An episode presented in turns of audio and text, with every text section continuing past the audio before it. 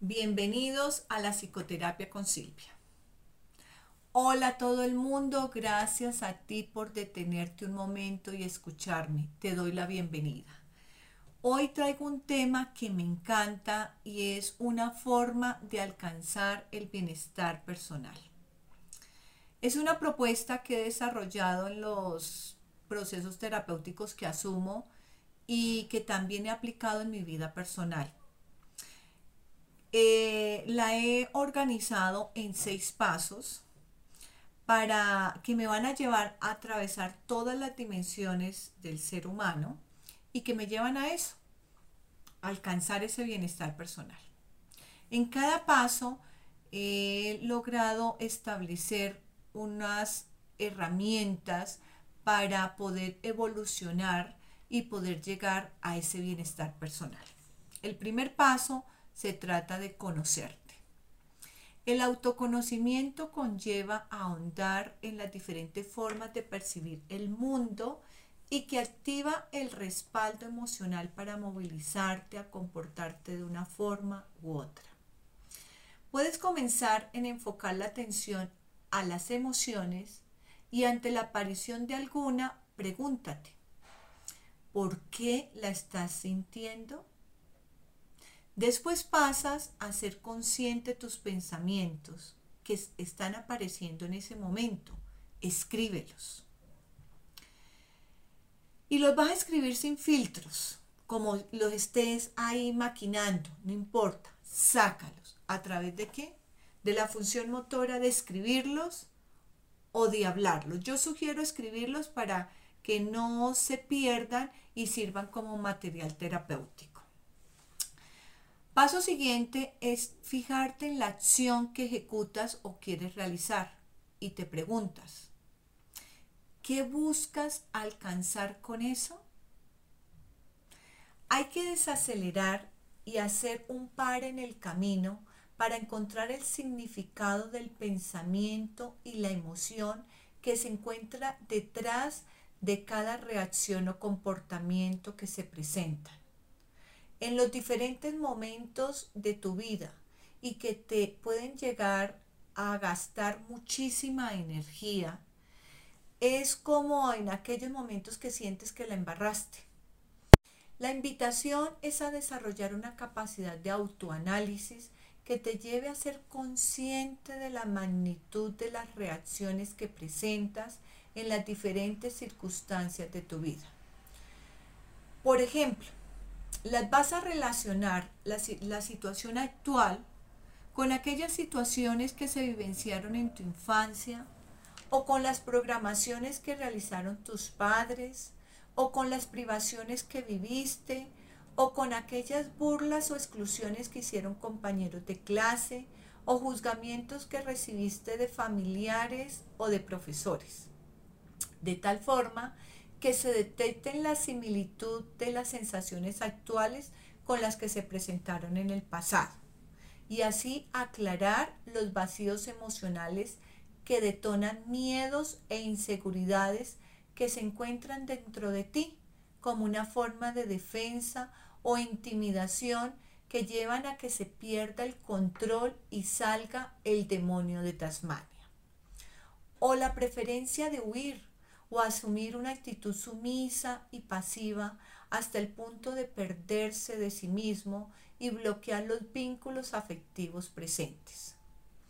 Cuando traes al día de hoy esos recuerdos que se quedaron anclados en la memoria, toma distancia de ese protagonismo para analizarlos y contextualizarlos, llegando a reconstruirlos a través de la reflexión ¿Qué haces con los actuales recursos mentales que tienes, tales como tu capacidad de encontrar soluciones, los logros que has alcanzado, tu seguridad, tu amor, tu amor propio, entre otros, que permiten la modificación del impacto de esa situación a través de la interpretación, aclarando obligaciones, roles, sentimientos de culpa, y haciéndose consciente de los vacíos emocionales que quedaron.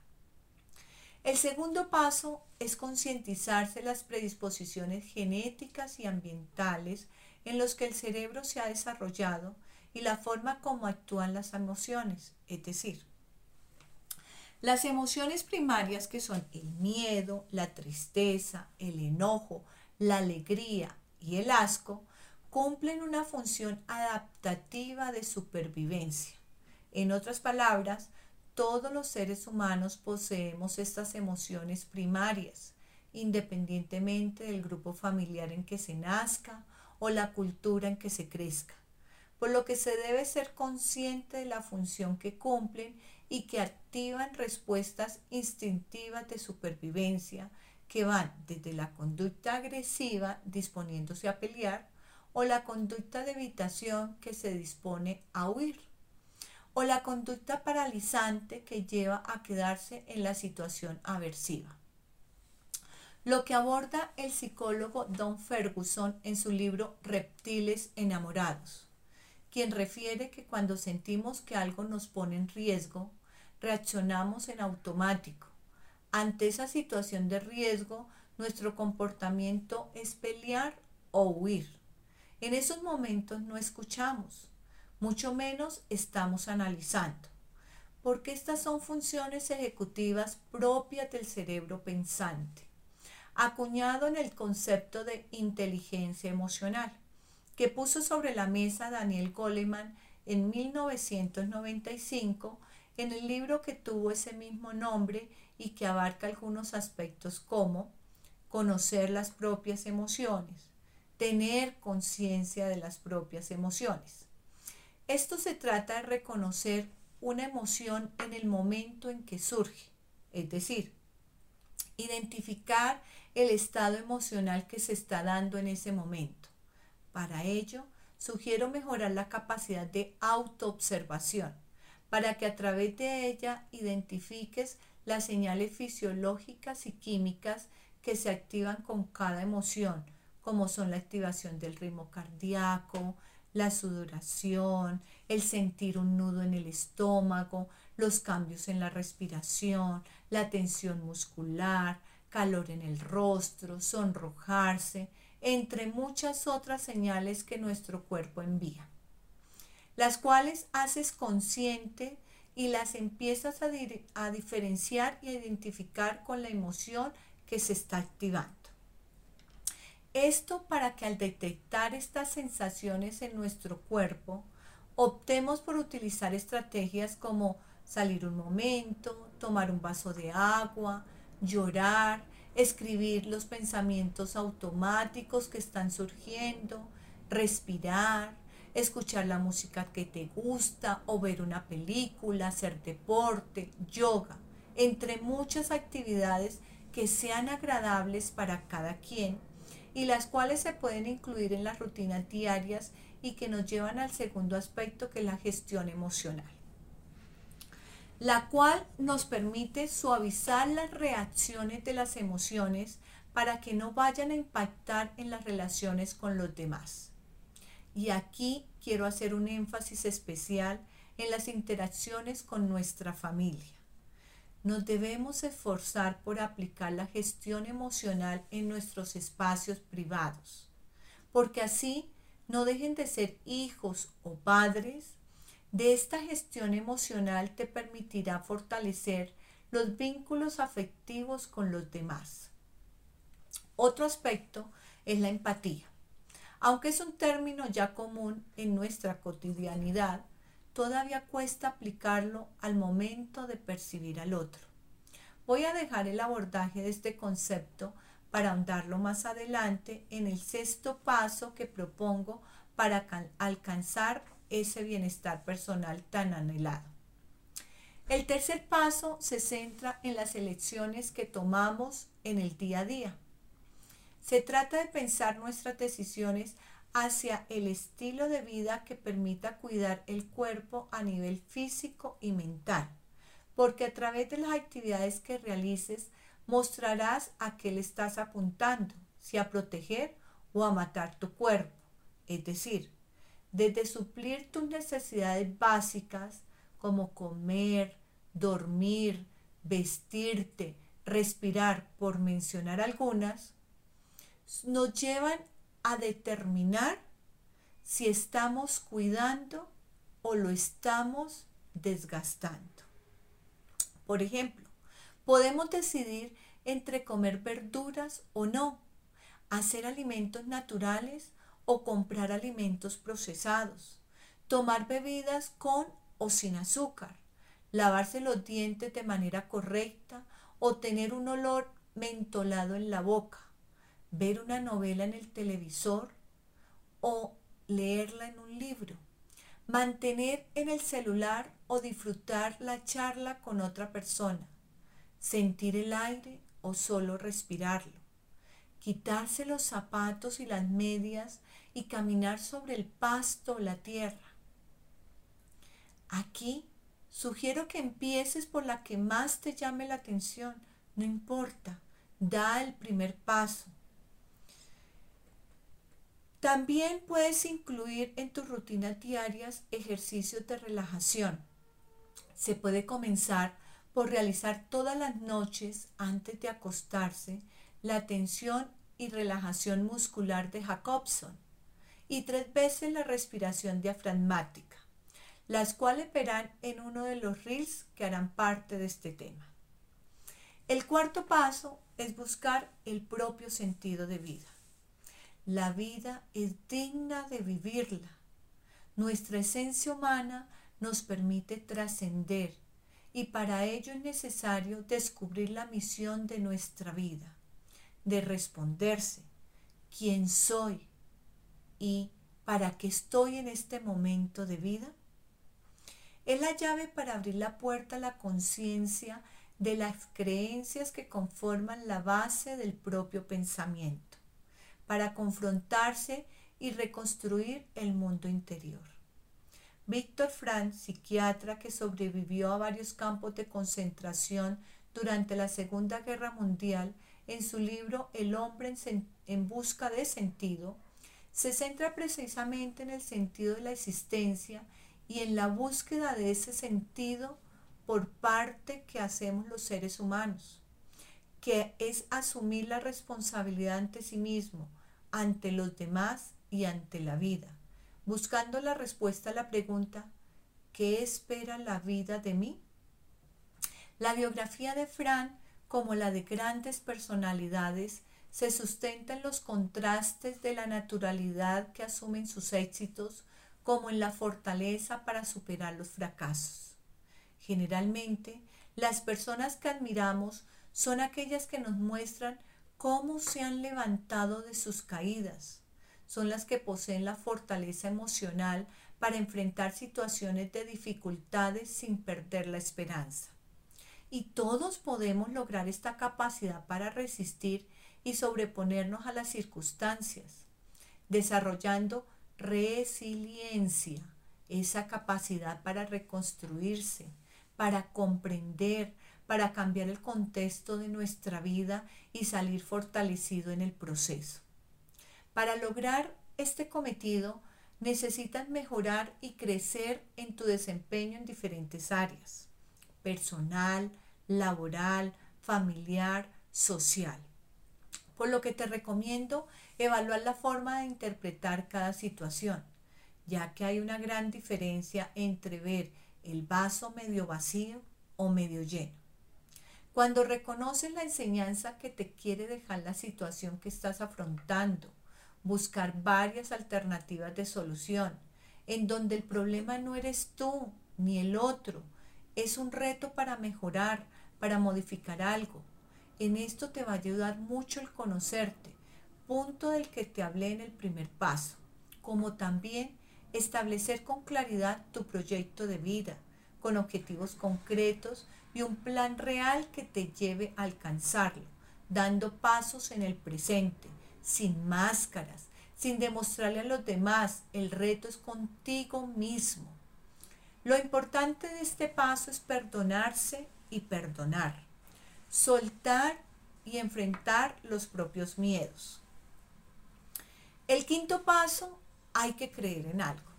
Hay que desarrollarse espiritualmente Más allá de un credo religioso, los seres humanos somos frágiles.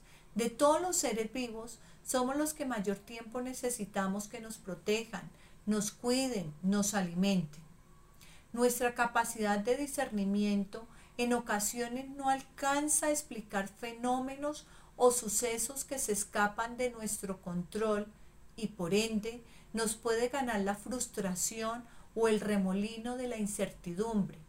Nos hace temblar en la zona de confort en que nos encontremos y es donde la fe cumple su función para no ahogarnos en una crisis existencial.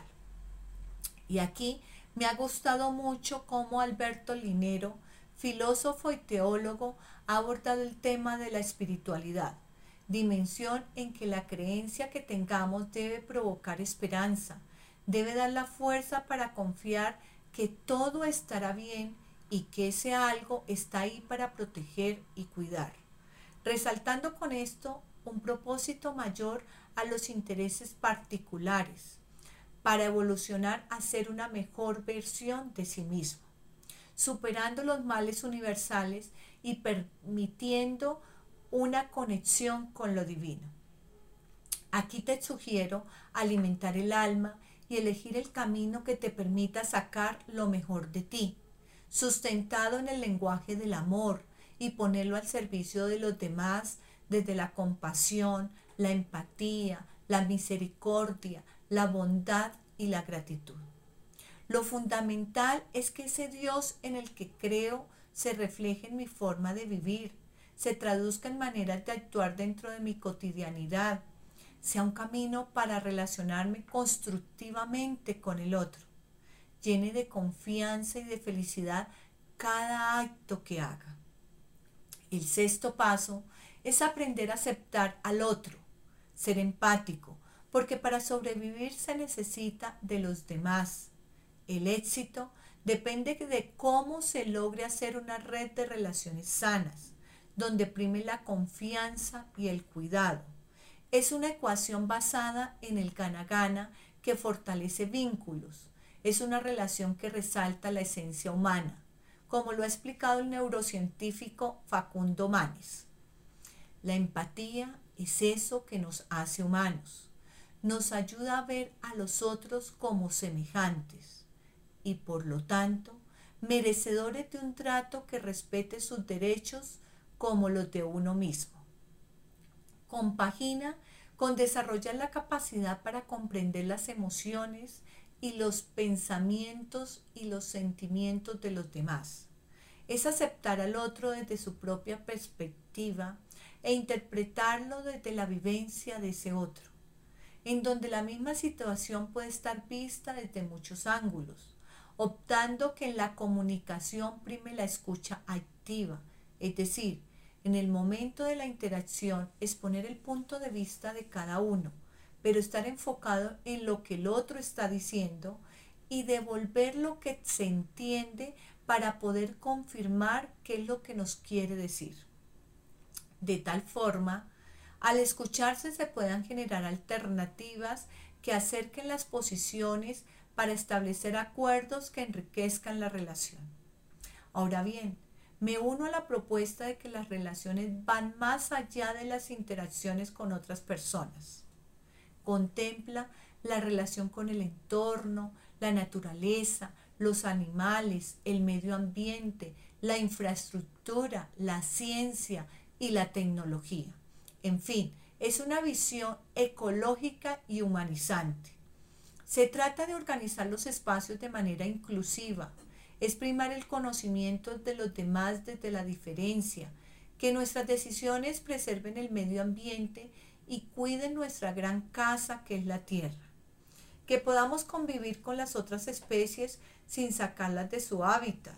El trato con los demás se debe basar en la igualdad y en el respeto creando relaciones simétricas en donde todos sean ganadores. El éxito de este planteamiento que hago para alcanzar el bienestar personal desde mi punto de vista está en verse como un todo conformado por mente, emociones, espíritu, cuerpo físico y relaciones sociales. teniendo en cuenta que ninguna dimensión debe primar sobre la otra. El secreto se encuentra en lograr el desarrollo de cada una en todo su esplendor y que de su engranaje para alcanzar el proyecto de vida que se tiene propuesto o pensado, permitiendo así adaptarse a los cambios y afrontar de manera positiva los desafíos de la vida.